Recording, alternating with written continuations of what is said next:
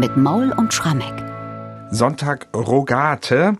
Johann Sebastian Bach hat dafür 1724 die Kantate Wahrlich, wahrlich, ich sage euch komponiert. Wahrlich, wahrlich, ich sage euch. Wahrlich, wahrlich, ich sage euch. So ihr den Vater etwas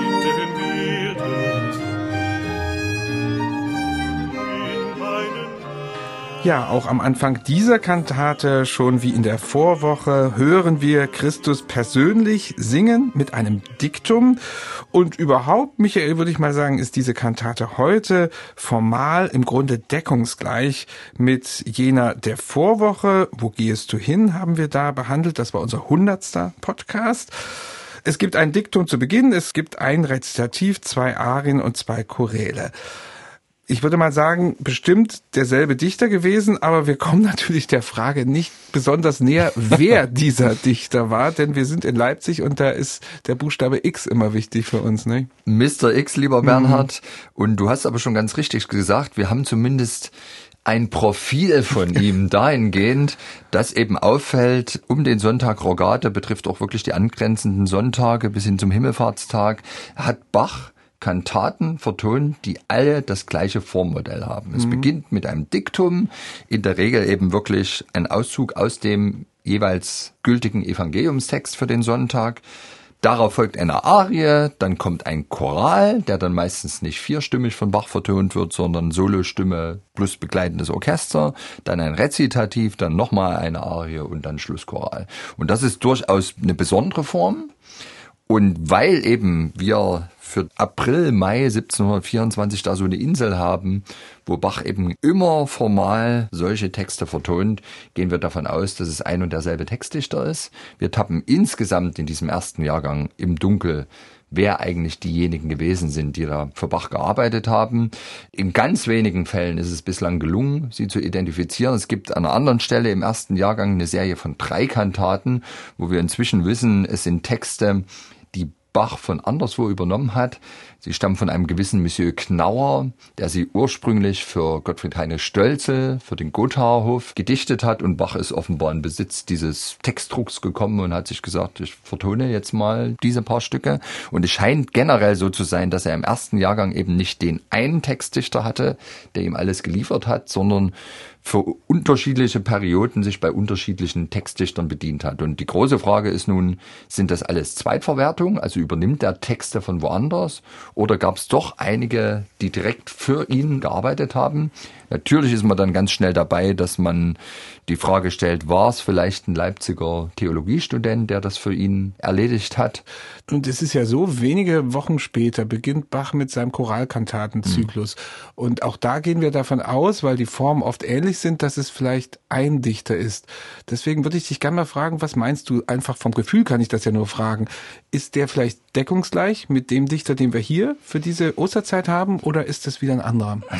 Ja, es ist ganz schwer zu sagen. Klar findet man manchmal ähnliche sprachliche Bilder, aber manches sind eben auch irgendwie Allgemeinplätze, die alle vielleicht verwenden. Oft kann man auch sehen bei Bachs Kantatentexten, da hat der Textdichter sich offenbar auch inspirieren lassen von berühmten Kantatentextdichtern der Zeit, zum Beispiel Erdmann Neumeister, der so viel für Telemann gemacht hat. Ein Ansatz, den ich immer noch für relativ zielführend halte, um vielleicht da doch ein bisschen Licht ins Dunkel zu bringen. Wir müssen ja davon ausgehen, dass auch Johann Kuhnau, Bachs Vorgänger, Leute an seiner Seite hatte, die ihm Texte zugeliefert haben. Und Kuhnau war eigentlich ein viel fleißigerer Kantatenkomponist als Bach.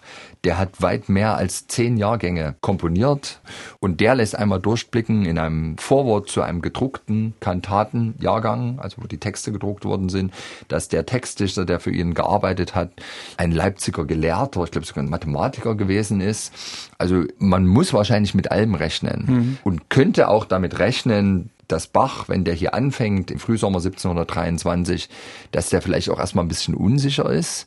Was erwartet die Geistlichkeit? Was erwarten die Leipziger für Texte von mir? Will sich ja auch nicht theologisch vergaloppieren. Müssen auch davon ausgehen, dass er die Texte, die er vertonen wollte, den Zensurbehörden vorlegen musste. Vielleicht hatten auch die Geistlichen ein Mitspracherecht, also die Pfarrer von Thomas und Nikolaikirche. Das wäre ja durchaus sinnvoll, wenn die wissen, was der Kantor vertont, weil sie vielleicht da auch in Wechselwirkung treten können in ihrer eigenen Predigt. Und ich könnte mir eben gut vorstellen, dass Bach schon allein aus dieser Unsicherheit heraus sich erkundigt, wer sind eigentlich die Textdichter gewesen, die zuletzt für Kuhnau gearbeitet haben und mit denen weiter zusammengearbeitet hat. Nur kennen wir eben auch da keinen konkreten Namen. Reden wir mal über diese konkrete Kantate. Wahrlich, wahrlich, ich sage euch. Das bezieht sich natürlich wieder auf das Evangelium des heutigen Sonntags Rogate. Welches Evangelium ist das und welcher Aspekt wird jetzt in dieser Kantate hervorgehoben? Ja, wir sind immer noch in dieser Phase, wo die Evangeliumstexte aus den Abschiedsreden von Jesus stammen. Wieder Johannes 16, in dem Fall die Verse 23 bis 30. Also Jesus spricht seinen Jüngern gegenüber in Rätseln. Und hier an dieser Stelle sagt er in den ersten Versen, und das ist eigentlich das Relevante für unsere Kantate, Wahrlich, wahrlich, ich sage euch, so ihr den Vater etwas bitten werdet in meinem Namen, so wird er es euch geben. Bisher habt ihr nichts gebeten in meinem Namen. Bittet, so werdet ihr nehmen, dass eure Freude vollkommen sei. Und der Kantatentext übernimmt den ersten Vers des Diktums und legt ihn dann aus als eine Art Beschreibung, dass wir auf Gott vertrauen sollen, weil er uns in allen Lebenslagen hilft. Also letztlich die Kernaussage des Evangeliumstextes angewendet auf die Gemeinde im Hier und Jetzt. Und ich würde sagen, so in der ersten Arie und dem anschließenden Choral, da wird die Zuversicht geschildert, weil eben Gott dieses Versprechen uns gegeben hat. Also wir können zuversichtlich sein. Und die zweite Arie, die macht nochmal deutlich, dass es eben nicht nur eine Zuversicht, die wir haben können, sondern Gott hilft uns zuverlässig. Auch wenn wir manchmal glauben, dass er gerade nicht da ist, die Hilfe wird sich einstellen. Ja, und ein Diktum steht am Anfang. Wir haben ja nun in den letzten Wochen einige dieser Dikta bereits hier besprochen. Also ich erinnere vor zwei Wochen, ihr werdet weinen und heulen mit dieser ganz außergewöhnlichen Art, dieses Diktum zu vertonen, verteilt auf Chor und auf Vox Christi. Und der Normalfall, würde ich mal sagen, im besten Sinne, ist, dass ein Basssolist hier auftritt. So ist es auch heute, aber was hat sich Bach dazu noch ausgedacht? Dieses Mal ist es wirklich ein ganz eigentümliches Gebilde. Es ist wieder etwas, was irgendwo zwischen Ario und Arioso anzusiedeln ist. Bach hat mit Absicht keine Gattungsbezeichnung bei dem Stück in die Partitur geschrieben, weil sich wahrscheinlich selber nicht sicher war. Also Jesus singt selbst, wird begleitet von den Streichern und zwei Oboen. Und die begleiten ihn in einem ganz engen kontrapunktischen Satz, also man möchte fast sagen einen motettischen Satz. Also die Instrumentalstimmen klingen eigentlich wie stumme Mitsänger. Und ich würde Wette eingehen, wenn man die einfach mal textieren würde mit dem gleichen Text, mit wahrlich, wahrlich, ich sage euch, fertig wäre eine wunderbare Spruchmotette. Mhm. Also es ist ganz, ganz streng gearbeitet und ich finde die ganze Thematik sehr väterlich, sehr zuverlässig und natürlich nach den strengen Regeln des Kontrapunktes verfasst. Streng, weil eben Gott sich selbst auch eine Strenge auferlegt dahingehend, dass er versprochen hat, uns in allen Lebenslagen zu helfen. Und da ist es ein amtlicher Motettensatz, wo allerdings nur einer singt, das ist Jesus, und die Instrumente gewissermaßen Lieder ohne Worte zur Begleitung spielen.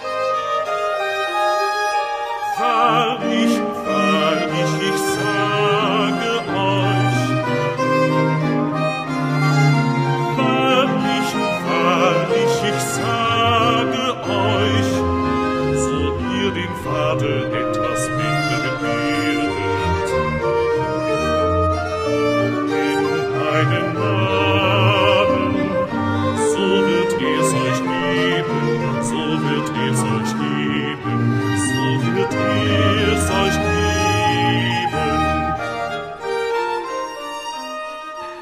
Ja, so klingt das Diktum zu Beginn. So singt Jesus hier in dieser Kantate Wahrlich, wahrlich, ich sage euch. Ja, und dann kommt sofort ein Paradestück, würde ich mal sagen. Ja. In erster Linie Meine nicht Güte. für den Sänger, sondern für den Violinsolisten, der hier die Ehre hat, diese Arie zu begleiten. Was soll diese Wahnsinnsvirtuosität, die die Geige hier an den Tag legt, eigentlich bedeuten? und das ist wirklich ein Maximum an Virtuosität bei einem Minimum an Thematik. Also man kann gar nicht so richtig sagen, was die Themen sind, die diese Geige spielt, aber unglaublich schnelle Noten, Geräusche.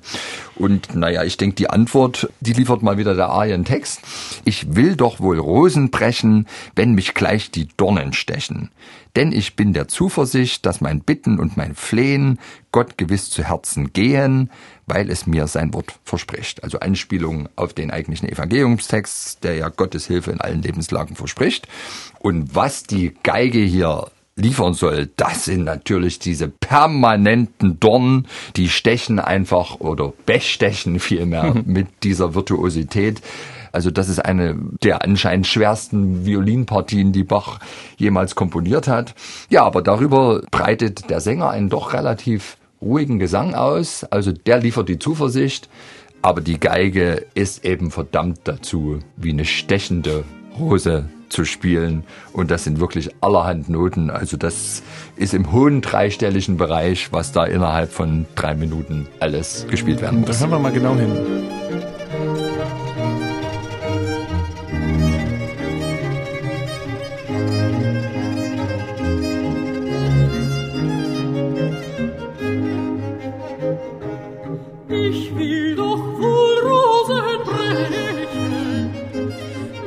Mich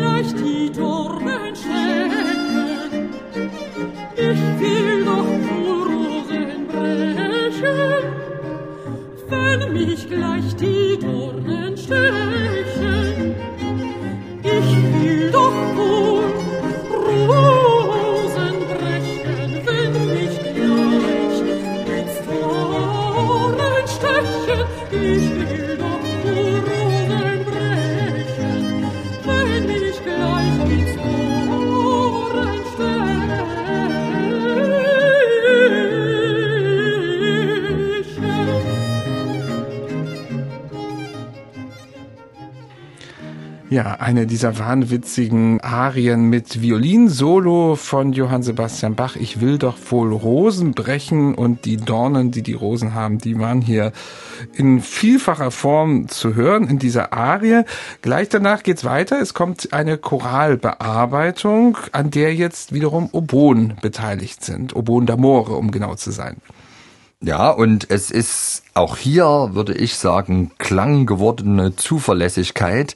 Die beiden Oboen liefern einen instrumentalen Klangteppich, wie das nur Bach kann. Ne? Wenn so zwei Oboen im engen, kontrapunktischen Satz spielen, das ist immer ein herrliches Geschnatter, was wir, glaube ich, alle so lieben bei Bach, oder Bernhard? Hatten wir nicht mal das mit den Enten verglichen oder ist das jetzt äh, das war bei Kantate, tendenziös? Das, war bei der Kantate Das 20, war bei ne? Kantate 20, Gott ist gerecht in seinen Werken, diese wunderbare Arie, wo ich in dem Fall John L. Gardner zitiert hat, der mir mal gesagt hat, er findet, das ist Bachs Kunstmusikversion der schnatternden Enten und Gänse auf dem Thomaskirchhof, die sich da um diesen Brunnen scharen, der da stand, wo heute das Bachdenkmal steht. Ja, hier schnattert es auch gewaltig, aber mitten hinein meißelt Bach ganz zuverlässig wie wir ihn eben kennen, die Choralmelodie, also ein Choral von Georg Grünwald 1530. Also Optimismus, Planbarkeit, Sicherheit strahlt das alles aus und ist damit wiederum perfekte Klangrede, um diesen Text zu illustrieren.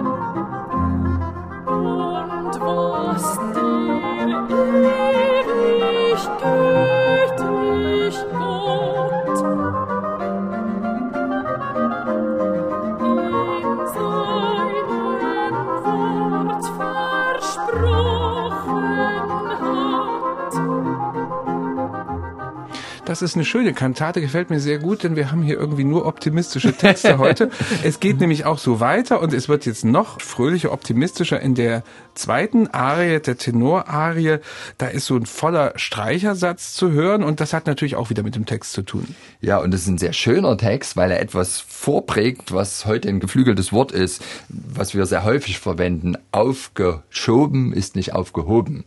Und die barocke Variante unseres Bachtextdichters lautet, Gott hilft gewiss, wird gleich die Hilfe aufgeschoben, wird sie doch drum nicht aufgehoben, denn Gottes Wort bezeige dies, Gott hilft gewiss. Also man muss manchmal ein bisschen warten auf Deutsch, nicht? Ja, und man muss auch hier insofern ein bisschen warten in der Arie, ehe der erste vollständige Satz gesungen wird vom Sänger. Gott hilft gewiss, wird gleich die Hilfe aufgeschoben, wird sie doch drum nicht aufgehoben.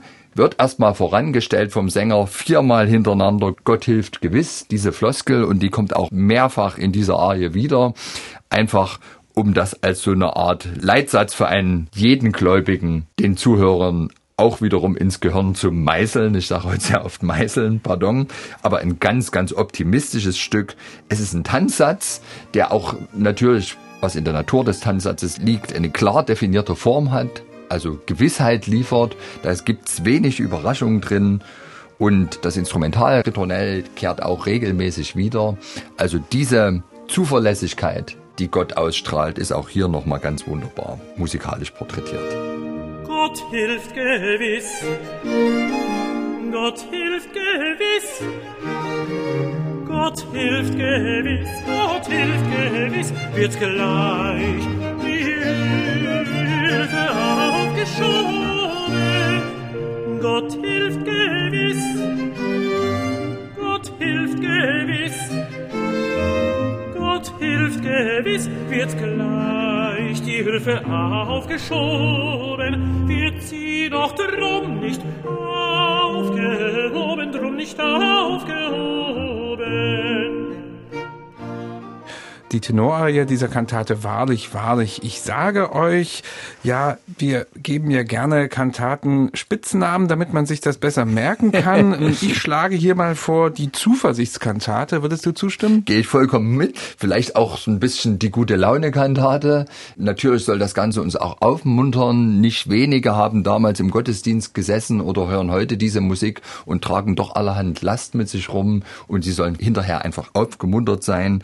Und unterm Strich liefert diese Kantate für mich auch einfach nochmal die Grundaussage auf Gott ist Verlass und auch auf Bach ist Verlass. Und manche behaupten ja auch, beide sind ein und dieselbe Person.